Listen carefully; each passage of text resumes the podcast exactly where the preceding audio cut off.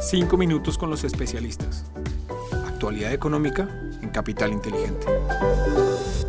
Un saludo especial para todos. Hoy es lunes 7 de febrero de 2022. Somos Lizeth Sánchez y quien les habla Juan José Ruiz. Les damos la bienvenida a 5 minutos, el podcast de análisis de la actualidad económica de la Dirección de Estructuración en Mercado de Capitales de Bancolombia. Divisas. Muy bien, y comenzamos este episodio de 5 minutos contándoles que el dólar bajó 6 pesos durante la semana hasta 3.952 pesos con 5 centavos, en un escenario en el cual el Banco de la República viene tomando medidas en contra de la inflación a pesar de que la economía no ha repuntado al mismo ritmo que los países desarrollados. El comportamiento de los precios del crudo favoreció dicha tendencia levemente bajista, pues en sus referencias WTI y Brent subió 5,3% y 2,2% hasta 91,9 dólares por barril y 92,6 dólares por barril respectivamente, debido sobre todo a las tensiones geopolíticas en Rusia y Ucrania.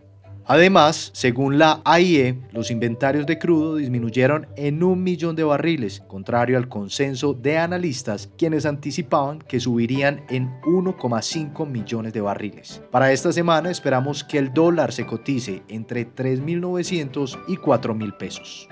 En cuanto al índice de XY, que mide el dólar contra las principales divisas del mundo, también disminuyó en 1,87%, ubicándose en 95,4 puntos a medida que los precios de las materias primas continúan al alza ante el conflicto entre Rusia y Ucrania, lo que amenaza el suministro de hidrocarburos hacia Europa. Es de resaltar que esto se dio a pesar de la creación de empleos que sorprendió positivamente, pues se crearon 467 mil puestos, superando la expectativa de 150 mil, lo que deja la tasa de desempleo en 4%.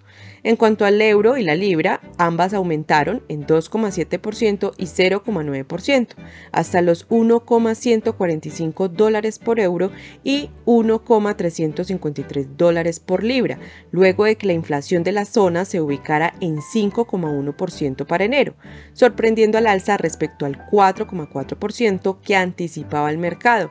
Esto ha mantenido la presión sobre el Banco Central Europeo para reducir estímulos y subir tasas. Renta variable internacional.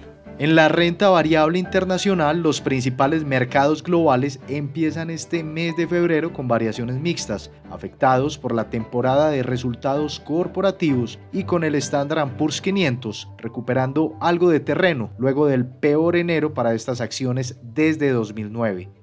Las expectativas de un ajuste hacia políticas monetarias restrictivas siguen siendo el mayor catalizador de los mercados, con el Banco Central de Inglaterra realizando su segunda alza de tasas por 25 puntos básicos y el Banco Central Europeo manteniendo su tasa de referencia sin cambios por el momento. Este escenario de alza de tasas beneficiaría a empresas tipo value, en donde actualmente favorecemos el sector financiero y energético, pero balanceamos nuestra exposición con compañías de tipo calidad. Renta fija internacional. Los bonos del Tesoro a 10 años reflejaron nuevamente jornadas volátiles, cerrando este viernes con una tasa de negociación cercana al 1,91% y acompañada de un leve empinamiento de la curva de rendimientos en Estados Unidos. Este comportamiento es reflejo del cambio de postura de política monetaria que están teniendo los bancos centrales, quienes buscan incrementar sus tasas de referencia con el objetivo de controlar los altos niveles de inflación. Para esta semana incluso podríamos seguir viendo volatilidad al conocerse los datos de inflación en Estados Unidos. Y ante este escenario, nuestra recomendación son los títulos de deuda con menor duración y sensibilidad a los tesoros y nos indexamos a las tasas de referencia a través de los títulos de tasa flotante. Renta fija local. A nivel local, la semana finalizó con valorizaciones generalizadas en las curvas de deuda pública local, Específicamente en la curva TES en pesos se observó una disminución promedio de 20 puntos básicos, siendo las más altas las de las referencias con vencimiento en 2034 y 2036, las cuales bajaron 36 y 40 puntos básicos respectivamente, mientras que los títulos con vencimiento en 2024 fueron los únicos que registraron un incremento de 7 puntos básicos en su tasa de negociación.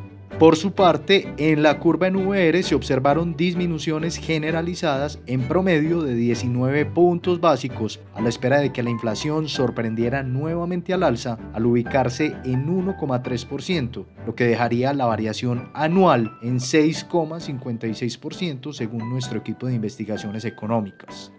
La publicación oficial por parte del DANE se ubicó en 1,67%, lo que dejó la variación anual en 6,94%.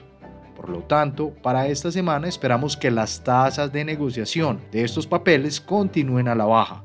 Por este motivo, continuamos con la recomendación de indexarse en papeles de vencimiento corto como los TES UR con vencimiento en 2023 y títulos en IPC hasta dos años renta variable local.